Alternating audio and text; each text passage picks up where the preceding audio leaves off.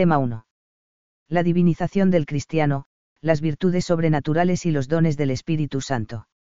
El cristiano unido a Dios por la gracia santificante es un ser humano divinizado, hijo de Dios no solo por haber sido creado, sino también porque participa de la naturaleza divina. Con la gracia, Dios le otorga las virtudes sobrenaturales, los dones del Espíritu Santo y diversos carismas, que lo capacitan para identificarse con Cristo y llevar a cabo la misión de colaborar con Dios en la salvación propia y del mundo entero. 1. La vocación del cristiano. 1.1.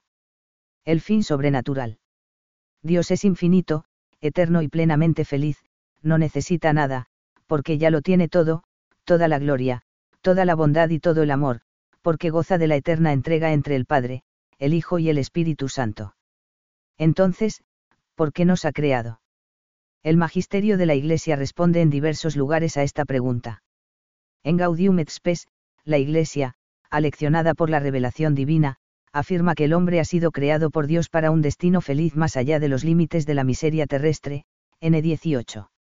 En el Catecismo de IA Iglesia Católica, Dios, infinitamente perfecto y bienaventurado en sí mismo, en un designio de pura bondad ha creado libremente al hombre para hacerlo partícipe de su vida bienaventurada.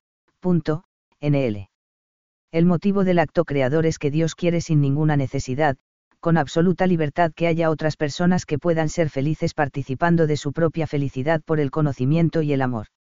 La escritura, la tradición y el magisterio de la Iglesia afirman también que el fin último de la creación es la gloria de Dios. Gloria de Dios y felicidad del hombre van unidas. Dar gloria a Dios significa conocerlo y amarlo. Y conocer y amar a Dios, y ser amados por Él, es lo que nos hace felices. ¿Qué felicidad quiere Dios para la persona creada? Dios quiere para nosotros no solo la felicidad que se obtiene como fruto del conocimiento y amor naturales, sino la que es fruto del conocimiento y amor sobrenaturales, Dios nos ha destinado a un fin sobrenatural, a participar de bienes que superan totalmente nuestra inteligencia y nuestro corazón. El fin sobrenatural al que estamos destinados consiste en ver y amar a Dios tal como es, cara a cara, en la unidad de su ser y en la Trinidad de las personas divinas, Padre, Hijo y Espíritu Santo. Estamos llamados a una felicidad sobrenatural, infinitamente superior a la felicidad natural, sabemos que, cuando Él se manifieste, seremos semejantes a Él, porque le veremos tal como es, LJN 3,2. El camino para alcanzar este fin sobrenatural es Cristo. 1.2. El ser humano, creado para ser otro Cristo. En el mismo acto en el que Dios decide crear al hombre, lo elige para que sea su Hijo en Cristo, hermano de Cristo. A. Elegidos en Cristo antes de la creación del mundo. La vocación del hombre en Cristo está expresada de un modo especialmente claro en la carta a los Efesios. Bendito sea el Dios y Padre de nuestro Señor Jesucristo, que nos ha bendecido en Cristo con toda bendición espiritual en los ciclos, ya que en Él nos eligió antes de la creación del mundo para que fuéramos santos y sin mancha en su presencia, por el amor, nos predestinó a ser sus hijos adoptivos por Jesucristo conforme al beneplácito de su voluntad, F 1.3.5. Reflexionemos brevemente sobre este pasaje. En Él, en Cristo, nos eligió antes de la creación del mundo no se trata de una elección posterior a la creación o al pecado original. Es una, gracia dada antes de todos los siglos, 2 Tiem 1,9 a 10, que nace del amor trinitario. Ser elegidos en Cristo significa que todo hombre está llamado a ser hijo de Dios por Cristo, a identificarse con el Hijo de Dios por naturaleza. Para que fuéramos santos y sin mancha en su presencia, por el amor. Todos los hombres estamos llamados a ser santos identificándonos con Cristo, como se afirma también en ITS 4,3, porque esta es la voluntad de Dios, vuestra santificación. La santificación consiste en la comunión con el Padre y con el Espíritu Santo, por medio de la unión personal con Cristo. Por el amor. La clave o la esencia de la identificación con Cristo es el amor a Dios, y a uno mismo y a los demás por Dios. El amor es la esencia de la santidad. Nos predestinó a ser sus hijos adoptivos por Jesucristo. El hombre está llamado a ser hijo en el Hijo. En él y por él, llama a los hombres a ser, en el Espíritu Santo, sus hijos de adopción, y por tanto los herederos de su vida bienaventurada, CEC, A partir de esta revelación, se entiende mejor lo que afirma GS, N22, que solo en Cristo el hombre se desvela plenamente al hombre. En Cristo se encuentra el origen eterno, el sentido y el fin de nuestra existencia, la sublimidad de nuestra vocación. B. La vocación universa a santidad en Cristo. La llamada de Dios a ser hijos en el Hijo es una invitación personal a participar en la intimidad divina del Padre, el Hijo y el Espíritu Santo, es una invitación a vivir vida sobrenatural. Esta vida sobrenatural de intimidad con la Trinidad se puede vivir ya en la tierra, y de modo pleno en el cielo, donde la persona podrá ver a Dios cara a cara. Para vivir vida sobrenatural y alcanzar el fin sobrenatural al que estamos llamados, el único medio es la identificación con Cristo, camino, verdad y vida para todos los hombres. El Concilio Vaticano II, en la Constitución Pastoral Gaudium et PS, afirma, esto vale no solamente para los cristianos, sino también para todos los hombres, la vocación suprema del hombre en realidad es una sola, es decir, la divina, N22. La llamada a la identificación con Cristo, a ser santos, es universal, pero a la vez es personal, Dios llama a cada uno, yo te he redimido y te he llamado por tu nombre, Is, 43,1. Es además una llamada omnicomprensiva, todas las circunstancias de la vida de cada uno pueden ser lugar, medio y tiempo oportuno de santificación. Esto se explica porque la llamada divina es el fundamento mismo del ser del hombre. C. La identificación ontológica y moral con Cristo. En el bautismo se produce la identificación ontológica del hombre con Cristo.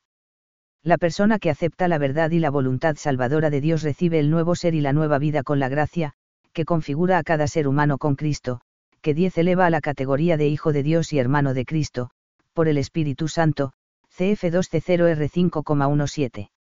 La persona que ha renacido en Cristo por la gracia del Espíritu Santo puede vivir una vida nueva, la vida de los hijos de Dios, miembros del cuerpo de Cristo que es la Iglesia. Para vivir esta vida el hombre está capacitado por las virtudes infusas que recibe con la gracia. La Santísima Trinidad da al bautizado la gracia santificante, la gracia de la justificación, que le hace capaz de creer en Dios, de esperar en Él y de amarlo mediante las virtudes teologales, le concede poder vivir y obrar bajo la moción del Espíritu Santo mediante los dones del Espíritu Santo, le permite crecer en el bien mediante las virtudes morales. Así todo el organismo de la vida sobrenatural del cristiano tiene su raíz en el santo bautismo, CEC, N1266. Identificado con Cristo por la gracia, el cristiano debe identificarse con Cristo a través de su conducta libre, de modo que no sea él quien viva, sino Cristo en él, CF. Gal 2,20. Es la identificación moral, la santidad del obrar. Identificarse con Cristo implica participar en la misión de Cristo, como miembro de la Iglesia, ejercitando las funciones de sacerdote, profeta y rey. 2. Las virtudes sobrenaturales y los dones del Espíritu Santo. La vida nueva del cristiano, Hijo de Dios, que consiste en seguir, imitar e identificarse con el Hijo por naturaleza, es posible gracias al don del Espíritu Santo, que habita en el alma del cristiano. Dios infunde la gracia en nuestra inteligencia y en nuestra voluntad, y con la gracia, las virtudes sobrenaturales o infusas y los dones del Espíritu Santo, que nos dan la posibilidad de obrar como hijos de Dios, en conformidad con el fin sobrenatural al que estamos llamados. En el campo de las virtudes sobrenaturales y los dones, la iniciativa y el herecimiento dependen de Dios. Los dones de Dios tienen la primacía no solo ontológica, sino también histórica, nosotros amamos, porque Él nos amó primero, LJN 4,19. En consecuencia, son gratuitos, es decir, se adquieren y crecen no por las fuerzas naturales, sino por el don de la gracia y por los medios que Dios ha dispuesto para su aumento, oración y recepción fructuosa de los sacramentos. El hombre debe desearlos, pedirlos, no poner obstáculos para recibirlos y, una vez recibidos, cooperar con sus obras buenas y merecer así su aumento, siempre causado gratuitamente por Dios. No disminuyen directamente por los propios actos, pero pueden disminuir indirectamente por los pecados veniales, porque enfrían el fervor de la caridad. Desaparecen con la gracia por el pecado mortal, excepto la fe y la esperanza, que permanecen en estado informe e imperfecto, a no ser que se peque directamente contra ellas, por ejemplo, por infidelidad, desesperación, etc. Ahora bien, como los dones de Dios no anulan la libertad humana, requieren la colaboración del hombre de ahí que la vida moral sea a la vez e inseparablemente don y tarca. Don porque Dios nos llama, nos diviniza con su gracia, nos da las virtudes sobrenaturales, la capacidad de participar de su vida. Y tarea porque esos dones de Dios se hacen vida en la medida en que los asumimos personal y libremente, cf. J.L. Illanes, 2007,399 a 400. Las virtudes sobrenaturales suelen dividirse en teologales y morales. La existencia de las virtudes morales sobrenaturales, prudencia, justicia, fortaleza y templanza infusas, es doctrina común entre padres y teólogos. En muchos pasajes de la Escritura las virtudes morales se presentan como dones que se piden a Dios y se reciben de Él. Como el cristiano camina hacia su fin sobrenatural a través de todas sus acciones, parece lógico pensar que las virtudes humanas sean elevadas al plano sobrenatural, a fin de que pueda realizar con sentido divino todas las tareas de su vida. 3. Las virtudes teologales. 3.1. Existencia de las virtudes teologales la existencia de las virtudes teologales solo la conocemos por la revelación. En la Sagrada Escritura, además de los textos en los que se habla de cada una de ellas, hay otros, como los siguientes, que unen las tres en un conjunto armónico. Nosotros, mantengámonos sobrios, estemos revestidos con la coraza de la fe y de la caridad, con el yelmo de la esperanza de la salvación, LTS 5,8. Ahora permanecen la fe, la esperanza, la caridad, las tres virtudes. Pero de ellas la más grande es la caridad, y Cor 13,13. De acuerdo con estas enseñanzas bíblicas, el concilio de Tiento enseña que, en la misma justificación, juntamente con la remisión de los pecados, recibe el hombre las siguientes cosas, que se le infunden por Jesucristo, en quien es injertado, la fe, la esperanza y la caridad, sesión B, cap 7. 3.2. Son dones de Dios. Las virtudes teológicas o teologales son dones de Dios por los que el hombre se une a Él en su vida íntima. Son verdaderas virtudes, es decir, disposiciones permanentes del cristiano que le permiten vivir como hijo de Dios, como otro Cristo, en todas las circunstancias. El sujeto de las acciones de creer, esperar y amar es la persona humana. Las virtudes teologales no solo perfeccionan las potencias de la persona, sino que la elevan a un nuevo nivel, sobrenatural, de conocimiento y amor, porque son una participación del conocimiento y amor divinos. 3.3. Dios es su objeto y su fin. No solo llevan hacia Dios, como las demás virtudes, sino que tienen por objeto a Dios, a quien se adhieren, tocan a Dios, alcanzan a Dios, es decir, elevan la capacidad humana de conocer y amar hasta hacer partícipe al hombre del conocer y amar divinos, cf. STH, 22, Q17, a 6. Además, Dios es su origen y su fin, porque, a través de la acción del Espíritu Santo, las infunde en el alma, las activa internamente y hace que las acciones humanas de creer, esperar y amar acaben en el mismo Dios.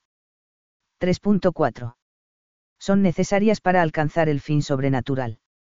Las virtudes teologales son necesarias para saber que el destino del hombre es la contemplación amorosa de Dios, cara a cara, y para poder vivir como hijos de Dios y merecer la vida eterna. Por la fe, el hombre puede saber, asintiendo a lo que Dios le ha revelado, que la vida con la Santísima Trinidad es el fin al que está llamado. La esperanza refuerza su voluntad para que confíe plenamente en que, con la ayuda divina, puede alcanzar su destino, y la caridad le confiere el amor efectivo por su fin sobrenatural. Gracias a las virtudes teologales que, son la garantía de la presencia y la acción del Espíritu Santo en las facultades del ser humano, CEC, N1813, la persona crece en intimidad con las personas divinas y se va identificando cada vez más con el modo de pensar y amar de Cristo. Perfeccionadas por los dones del Espíritu Santo, las virtudes teologales proporcionan la sabiduría o visión sobrenatural, por la que el hombre, en cierto modo, ve las cosas como las ve Dios, pues participa de la mente de Cristo, cf. Y Cor 2,16. Si las virtudes humanas potencian la libertad, con las virtudes teologales y los dones, la persona adquiere la libertad gloriosa de los hijos de Dios, RM 8,21. El dominio sobre uno mismo ya no es solo el que se alcanza por las propias fuerzas, sino también el que se adquiere por participar del señorío de Dios, pues el Espíritu Santo es el principio vital de todo el obrar. Por todo ello, las virtudes teologales constituyen la esencia y el fundamento de toda la moral cristiana. 3.5.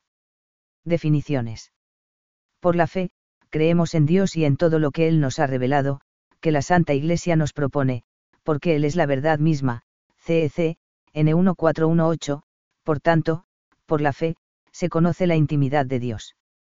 Por la esperanza, aspiramos al reino de los cielos y a la vida eterna como felicidad nuestra, poniendo nuestra confianza en las promesas de Cristo y apoyándonos no en nuestras fuerzas, sino en los auxilios de la gracia del Espíritu Santo, CEC, N1817. Por la caridad, Dios nos ama y nos da el amor con que podemos libremente amarle a Él, sobre todas las cosas por Él mismo y a nuestro prójimo como a nosotros mismos por amor de Dios, CEC, N1822. 4. Los dones del Espíritu Santo. 4.1. ¿Qué son? Los dones del Espíritu Santo son hábitos sobrenaturales que disponen a la inteligencia y a la voluntad para recibir las inspiraciones e impulsos del Espíritu Santo. El hombre justo, que ya vive la vida de la gracia y opera por las correspondientes virtudes como el alma por sus potencias tiene necesidad además de los siete dones del Espíritu Santo. Gracias a ellos el alma se dispone y fortalece para seguir más fácil y prontamente las inspiraciones divinas, León 13, N. Divium N. 12 si son hábitos sobrenaturales, como las virtudes infusas, ¿cuál es la diferencia entre los dones del Espíritu Santo y dichas virtudes? Las virtudes infusas permiten que la persona realice actos sobrenaturales al modo humano, es decir, dirigida por su razón iluminada por la fe. Los dones, en cambio, permiten que la persona realice actos sobrenaturales bajo la influencia directa, inmediata y personal del Espíritu Santo, que es así el impulsor, el guía y la medida de las acciones de los hijos de Dios, a fin de que vivan como otros Cristos en el mundo, cf. STH, Q68, EI 18. Los actos realizados bajo la influencia de los dones son los más humanos, los más libres, los más personales, y, a la vez, los más divinos, los más meritorios. La iniciativa es de Dios, pero el cristiano, por su parte, tiene que consentir libremente a la acción divina. 4.2. Son necesarios para vivir como hijos de Dios. Para vivir como hijo de Dios, el hombre necesita la guía continua del Espíritu Santo, y los dones 10 disponen a seguir esa guía. Por medio de los dones. Dios le comunica su modo de pensar, de amar y de obrar, en la medida en que es posible a una criatura, cf. MM Philippon, 1997,125 los dones perfeccionan a las virtudes teologales para que el cristiano pueda conformarse a Cristo, vivir como otro Cristo, pensar como Él, tener sus mismos sentimientos y realizar así su misión en esta tierra, que es continuar la misión de Cristo. Si las virtudes humanas proporcionan a la persona una cierta connaturalidad con el bien, las virtudes teologales y los dones le conceden una más perfecta instintividad o connaturalidad con lo divino, para conocer y obrar el bien, conforman al hombre con el pensamiento y la voluntad de Cristo, y hacen que le sea con natural pensar, sentir y obrar como hijo de Dios, cf. STH, y 2, Q108, AL. 4.3. El número de los dones. En el libro de Isaías se señalan seis dones, sobre él reposará el Espíritu del Señor, espíritu de sabiduría y de entendimiento, espíritu de consejo y de fortaleza, espíritu de ciencia y de temor del Señor, y 10 inspirará con el temor del Señor, y son C,2 a 3. El número de siete dones proviene de la versión de los 70, en la que se tradujo por dos vocablos griegos diferentes piedad y temor de Dios, la palabra hebrea yira, repetida dos veces. Los padres de la Iglesia y los teólogos medievales utilizaban los 70 y la vulgata, por lo que se hizo tradicional el número 7, y la Iglesia así 10 enseña en su magisterio ordinario. Se puede decir, afirma San Juan Pablo II, que el desdoblamiento del temor y de la piedad, cercano a la tradición bíblica sobre las virtudes de los grandes personajes del Antiguo Testamento, en la tradición teológica, litúrgica y catequética cristiana se convierte en una relectura más plena de la profecía, aplicada al Mesías, y en un enriquecimiento de su sentido literal, Audiencia General, 3 de abril de 1991. 4.4. Al servido de las virtudes teologales los dones del Espíritu Santo están subordinados enteramente a las virtudes teologales, a su servicio. Son las virtudes teologales las que unen inmediatamente a Dios. Las virtudes morales sobrenaturales y los dones tienen, respecto a las virtudes teologales, el valor de medios, ayudan al hombre a unirse mejor a Dios. Los dones son sólo auxiliares de las virtudes teologales, porque proporcionan a las facultades humanas disposiciones nuevas, sobrenaturales, para que la persona pueda creer, esperar y amar con la máxima perfección, cf. MM Filipón, 1997,154 SS. 5. Los carismas. Carisma, del griego diarismo, es, en la perspectiva cristiana y en general, todo don gratuito que procede del amor, siaris, de Dios. De modo más concreto, se llaman carismas las gracias que Dios concede a cada cristiano para llevar a cabo su misión en la Iglesia. En este sentido, San Pablo afirma, cada cual tiene de Dios su propio don, uno de una manera, otro de otra, y Cor 7,7. Entre los carismas, San Pablo enumera el poder de hacer curaciones, de obrar milagros, de profetizar, el don de discernimiento de espíritus, el don de lenguas, el de interpretarlas, etc.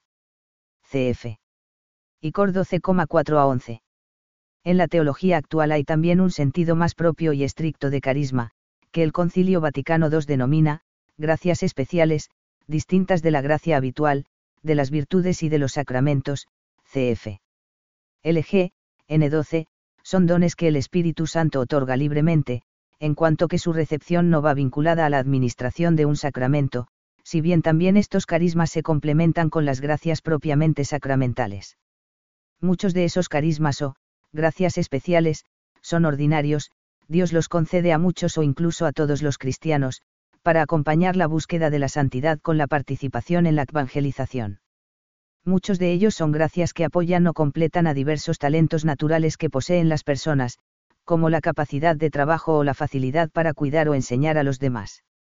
Otros son dones que acompañan a diversas vocaciones que existen en la Iglesia de modo permanente, como el celibato, etc. De estos dones, unos son transeúntes, mientras otros permanecen en la persona a lo largo de toda su vida. Existen también carismas que pueden considerarse extraordinarios, en el sentido de poco frecuentes o destinados a tareas muy concretas, necesarias en un tiempo más o menos largo. En relación con los carismas extraordinarios se pueden considerar las señales que Cristo promete que acompañarán a los creyentes, cf. Me 16,1718 una promesa que se cumple no solo en los primeros tiempos de la Iglesia, como muestra, por ejemplo, el libro de los Hechos de tos Apóstoles, sino también a lo largo de toda su historia. En todo caso, propiamente hablando, todos los carismas se conceden primordial y fundamentalmente en beneficio de la comunidad y no primeramente para el progreso espiritual del que los recibe. San Pedro exhorta, que cada uno ponga al servicio de los demás el don que ha recibido, como buenos administradores de la múltiple y variada gracia de Dios, 1p 4,10. Como todos los dones deben estar al servicio de la comunidad cristiana, el principio que los reúne y asume a todos es la caridad, que es el mayor de los dones espirituales, cf. Y Cor 12,3113,LSS. Por tanto, la valoración de los carismas se mide en relación con la caridad y sus frutos. Respecto a los carismas o dones extraordinarios, el Concilio Vaticano II nos recuerda que, no hay que pedirlos temerariamente ni hay que esperar imprudentemente de ellos los frutos de los trabajos apostólicos el juicio acerca de su autenticidad y a regulación de su ejercicio pertenece a los que dirigen la Iglesia, LG, N12. La Iglesia está bajo la acción del Espíritu Santo en todos sus miembros, dérigos y seglares, hombres y mujeres. En un sentido amplio, todo en la Iglesia es carismático como también todo es jerárquico, son dos dimensiones de la misma y única Iglesia. Existe en ella una íntima relación entre los carismas ordinarios y extraordinarios y el aspecto institucional. No cabe, por tanto, hablar de una iglesia carismática y otra iglesia institucional, como dos realidades separadas y opuestas. 6. La relación de las virtudes humanas y las sobrenaturales. 6.1. El organismo cristiano de las virtudes. Las virtudes no existen aisladas, afirma S. Pincaers, a quien seguimos de cerca en este apartado, forman siempre parte de un organismo dinámico que las reúne y las ordena alrededor de una virtud dominante, de un ideal de vida o de un sentimiento principal que les confiere su valor y medida exactas. Al pasar de un sistema moral a otro, una virtud se integra en un organismo nuevo, 2007,170. El organismo de las virtudes del hombre renacido en el bautismo es radicalmente nuevo respecto al concebido por la filosofía griega y romana y por el pensamiento judío. San Pablo pone de relieve esta novedad, sobre todo en la primera carta a los Corintios y en la carta a los Romanos la virtud dominante y el nuevo fundamento del edificio moral, sobre el cual se asientan las demás virtudes, es la fe en Jesús, crucificado, muerto y resucitado. El nuevo ideal de vida es la identificación con Cristo. En consecuencia, la vida moral es radicalmente transformada, cf. S. Pincaers, 2007,157. El centro de la moral cristiana es Jesús. Él es la fuente de la santidad y de la sabiduría nuevas ofrecidas a los hombres por Dios. Las morales humanas dicen lo que se debe hacer, pero dejan a los hombres solos ante esas exigencias. El cristiano, en cambio, posee una fuente de vida que actúa desde el interior, el Espíritu Santo, que lo hace vivir en Cristo y lo modela a imagen de Cristo. El centro y el fin de la vida del cristiano unido a Cristo por la fe y el amor, se encuentran en Cristo resucitado, hacia el que camina lleno de esperanza, pero sin despreciar las realidades terrenas, sino precisamente identificándose con Cristo en y a través de ellas. La consecuencia de la fe es la caridad, una virtud que supera a todas las virtudes humanas, pues tiene su fuente en Dios. El amor de Dios se derrama en el corazón del cristiano, cf. RM 5,5, y penetra todas las virtudes, las purifica, las eleva y les confiere una dimensión divina. En el sujeto moral cristiano, las virtudes humanas y sobrenaturales están unidas y forman un organismo moral, con un único fin, la identificación con Cristo y, en consecuencia, la realización en el mundo de la participación en la misión de Cristo. Las virtudes sobrenaturales y las humanas se exigen mutuamente para la perfección de la persona. Cuando se intenta profundizar en el misterio de la unión de lo humano y lo sobrenatural, creación-redención, en el hombre, es fácil derivar hacia la comprensión de ambos órdenes como yustapuestos, sin conexión. La consecuencia es que se tiende a reducir al hombre a un ser unidimensional, prevaleciendo en unos casos la dimensión natural, naturalismo, laicismo, y en otros la sobrenatural, espiritualismo, pietismo. Para evitar los peligros mencionados, es necesario recordar que Cristo es el fundamento a la vez de la antropología y del obrar moral de todo hombre, pues todo hombre ha sido elegido en Cristo, antes de la creación del mundo, para ser santo y sin mancha en la presencia de Dios, por el amor, y predestinado a ser hijo adoptivo por Jesucristo, cf. F 1,3 a 7. De modo análogo a cómo en Cristo perfecto Dios y hombre perfecto se unen sin confusión la naturaleza humana y la divina, en el cristiano deben unirse las virtudes humanas y las sobrenaturales. Para ser buen hijo de Dios, el cristiano debe ser muy humano. Y para ser humano, hombre perfecto, en el estado actual, necesita la gracia, las virtudes sobrenaturales y los dones del Espíritu Santo. Cierta mentalidad laicista y otras maneras de pensar que podríamos llamar pietistas, coinciden en no considerar a y cristiano como hombre entero y pleno. Para los primeros, las exigencias del Evangelio sofocarían las cualidades humanas, para los otros, la naturaleza caída pondría en peligro la pureza de la fe. El resultado es el mismo, desconocer la hondura de la encamación de Cristo, ignorar que el Verbo se hizo carne, hombre, y habitó en medio de nosotros, Río 1,14, S. José María Escribá, 1977, N74. Si aceptamos nuestra responsabilidad de hijos suyos, Dios nos quiere muy humanos.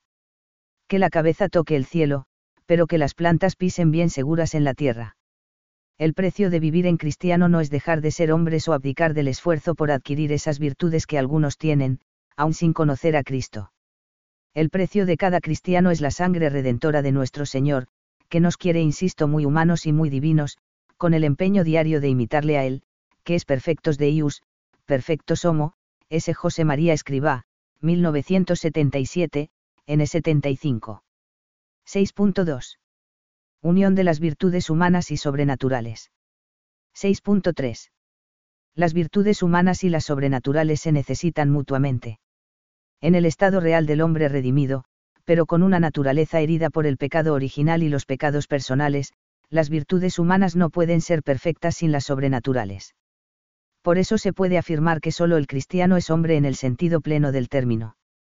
Solo la base de conocimiento que proporciona la fe, la base de expectativas que proporciona la esperanza, y la capacidad para la amistad con los otros seres humanos y con Dios que es el resultado de la caridad, pueden proveer a las otras virtudes de lo que necesitan para convertirse en auténticas estelenaas, que conformen un modo de vida en el cual y a través del cual puedan obtenerse lo bueno y lo mejor.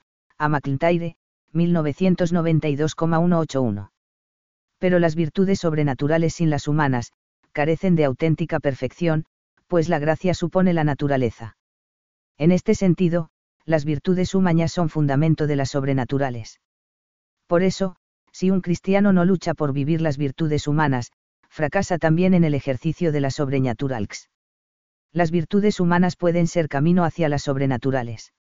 En este mundo, muchos no tratan a Dios, son criaturas que quizá no han tenido ocasión de escuchar la palabra divina o que la han olvidado.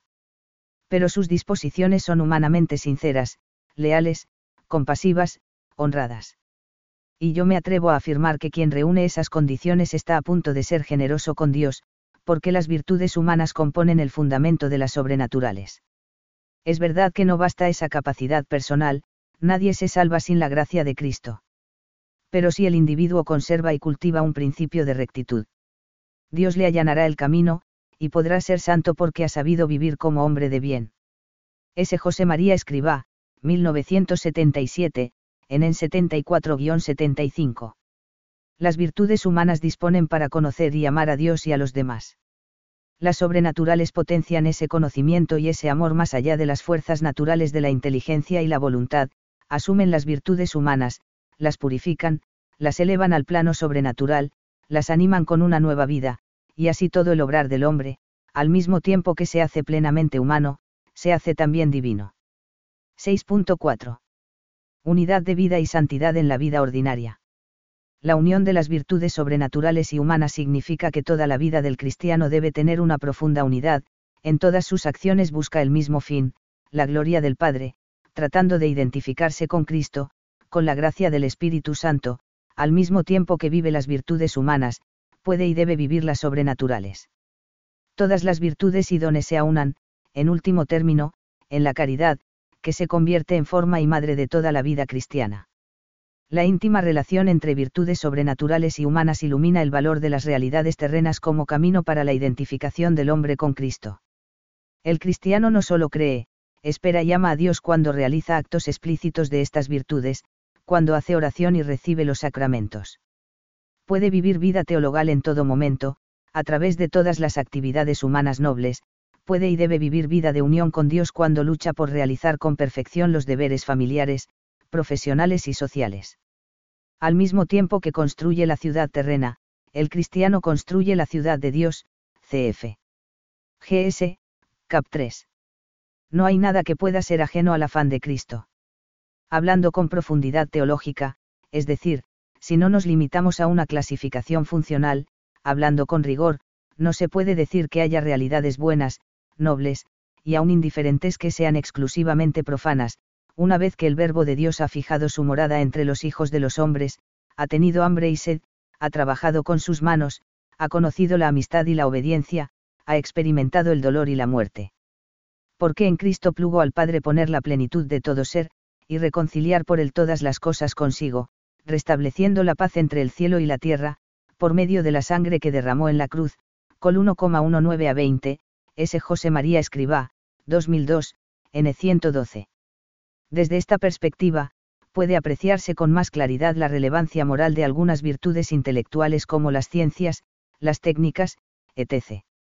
El cristiano no se conforma con realizar bien un trabajo, dominar una técnica o investigar una ciencia, sino que, a través de esas actividades, busca amar a Dios y servir a los demás, es decir, vive la caridad y por este motivo el amor trata de realizar su trabajo no de cualquier manera, sino con perfección humana y competencia profesional. Además, ese trabajo así realizado es medio y ocasión para dar testimonio de Cristo con el ejemplo y la palabra. 7. La Iglesia barra ámbito de la adquisición y educación de las virtudes. En la Iglesia no solo se reciben las virtudes sobrenaturales, es además el ámbito en el que se dan las condiciones adecuadas para la educación de todas las virtudes, es la casa del Padre en la que cada uno se sabe hijo y, por tanto, libre, en la que cada uno se siente querido por sí mismo y ve reconocidos sus derechos y su dignidad, en la que cada uno se sabe partícipe de un proyecto común. 7.1. El verdadero sentido de la vida. Para la educación de las virtudes, es necesario un ámbito en el que se conciba la vida moral como un progreso hacia la meta, telas, de la excelencia humana. Pues bien, en la Iglesia, el cristiano descubre el verdadero y pleno sentido de su vida, la meta a la que está llamado, es decir, la vocación a identificarse con Cristo en su ser y en su misión. La gracia, junto con las virtudes humanas y sobrenaturales, y todos los dones, que el cristiano recibe en la Iglesia, se presentan como encaminados al cumplimiento de esa vocación. Dentro de la vocación universal a la santidad, el cristiano descubre también en la Iglesia su vocación específica, la misión concreta a la que Dios lo ha destinado y para cuya realización lo ha dotado de los talentos y carismas necesarios. 7.2. Los vínculos de la verdad, la caridad y la tradición. En la Iglesia, todos los miembros están unidos por los vínculos de la verdad, la caridad y la tradición, necesarios para la educación en las virtudes. A. El vínculo de la verdad. De la Iglesia, el cristiano, recibe la palabra de Dios, que contiene las enseñanzas de la ley de Cristo, CEC, N2030. Los miembros de la Iglesia comparten una verdad común, la palabra de Dios, que contiene enseñanzas de fe y moral. B. El vínculo de la caridad. El cristiano realiza su vocación en la Iglesia, en comunión con todos los bautizados, CEC, N2030. Esta comunión tiene su fundamento en la comunión con Cristo, cabeza del cuerpo que es la Iglesia. Todos están unidos a la misma cabeza, todos son hijos de un mismo Padre, todos están vivificados por el mismo Espíritu, todos tienen la misma misión, participación en la misión de la Iglesia, en la misión de Cristo. En el cuerpo de la Iglesia, hay una corriente vital que va de Cristo a cada uno, es la gracia con las virtudes sobrenaturales y los dones que Él da, y hay otra corriente entre todos los miembros del cuerpo, los del cielo, los del purgatorio y los que todavía caminan en esta tierra, el menor de nuestros actos hecho con caridad repercute en beneficio de todos, en esta solidaridad entre todos los hombres, vivos o muertos, que se funda en la comunión de los santos. Todo pecado daña a esta comunión, CEC, N 953. Además de esta dimensión ontológica de la comunión de los santos, hay también una dimensión moral, que consiste en la ayuda mutua que unos a otros se prestan, con la palabra y el ejemplo, movidos por la caridad, para vivir todas las virtudes a imitación de Cristo. C. El vínculo de la tradición. Además de la transmisión del depósito de la fe y la moral, en la Iglesia se transmiten las virtudes de unos miembros a otros, virtudes que cada uno debe aprender para ser fiel a la historia sobre la que la Iglesia está asentada, la de la vida, muerte y resurrección de Cristo. En esta transmisión tienen una especial importancia, en primer lugar, la familia, iglesia doméstica, y, en segundo lugar, las asociaciones, movimientos, comunidades, etc., que el Espíritu Santo suscita a lo largo del tiempo, en armonía con la dimensión institucional de la Iglesia.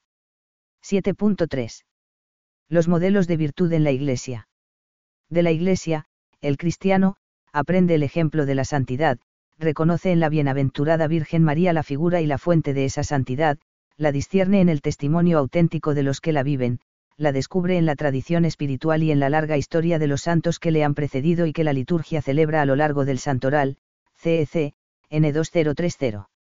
El primer ejemplo y modelo de virtudes que el cristiano encuentra en la Iglesia es el mismo Cristo no es un modelo que vivió hace dos mil años, porque Cristo es siempre contemporáneo a cada cristiano.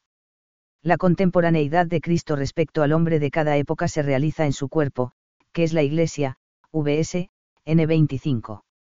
Las virtudes solo se pueden aprender y comprender en una relación de amistad. Entre Cristo y cada cristiano hay una relación de amor, de caridad que supera a cualquier amistad humana.